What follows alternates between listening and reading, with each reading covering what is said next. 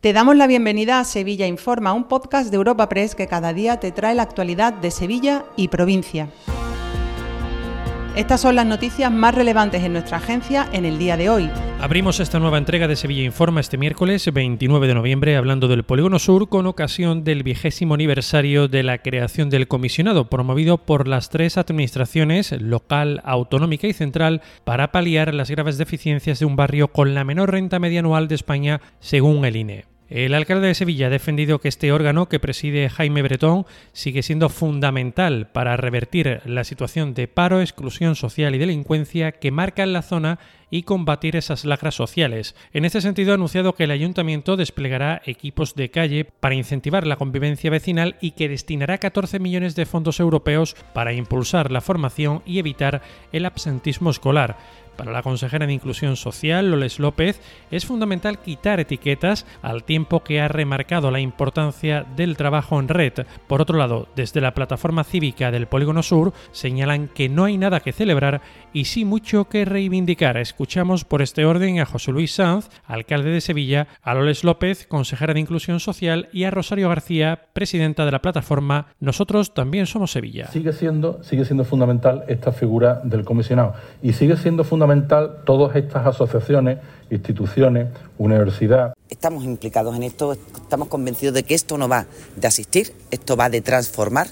Y yo puedo decirles que yo entiendo y soy conocedora de que es una zona a veces complicada y que tiene dificultades, pero hay que conocer la otra parte. Y estaría bien que también los medios de comunicación dieran a conocer la otra parte. Decimos que nosotros no tenemos nada que celebrar, pero sí mucho que reivindicar porque en el polígono sigue habiendo muchas desigualdades. Cambiamos de asunto. El Sindicato Médico de Sevilla ha denunciado otra agresión a un facultativo, en este caso a una doctora del Centro de Salud Nuestra Señora de las Nieves de los Palacios. Un grupo de personas acudió al mismo este pasado fin de semana acompañando a una joven semi-inconsciente y cuando la doctora trató de atender a la paciente de unos 20 años de edad, recibió supuestamente amenazas de muerte por parte de uno de ellos. En el momento en el que pidió al enfermero que le colocase a la joven una vía venosa, para facilitar la administración urgente de medicación.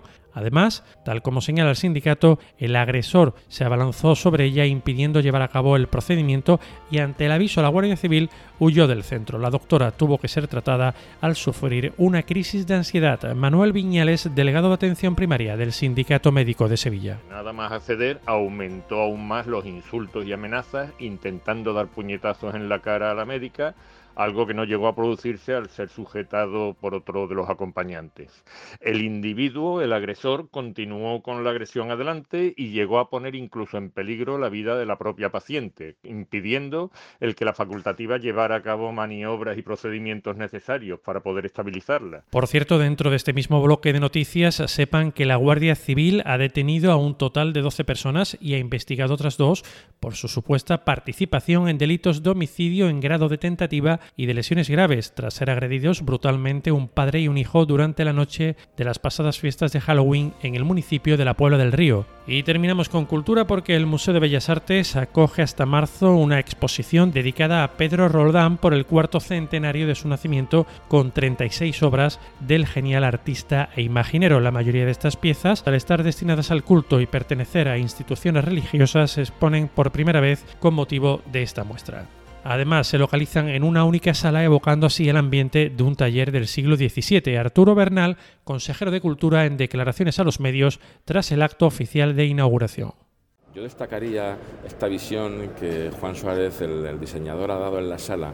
Eh, queriendo emular de alguna manera o queriendo reproducir lo que sería un taller de un escultor.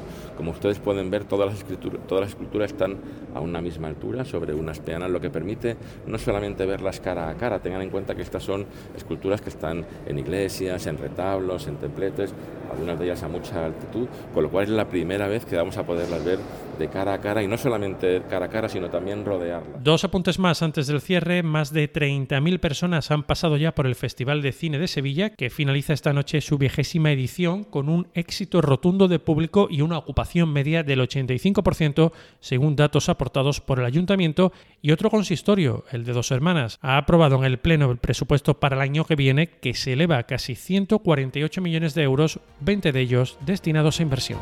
Te recordamos que puedes suscribirte y descubrir el resto de episodios de este podcast en nuestra web entrando en europapress.es barra podcast o a través de las principales plataformas de podcasting. thing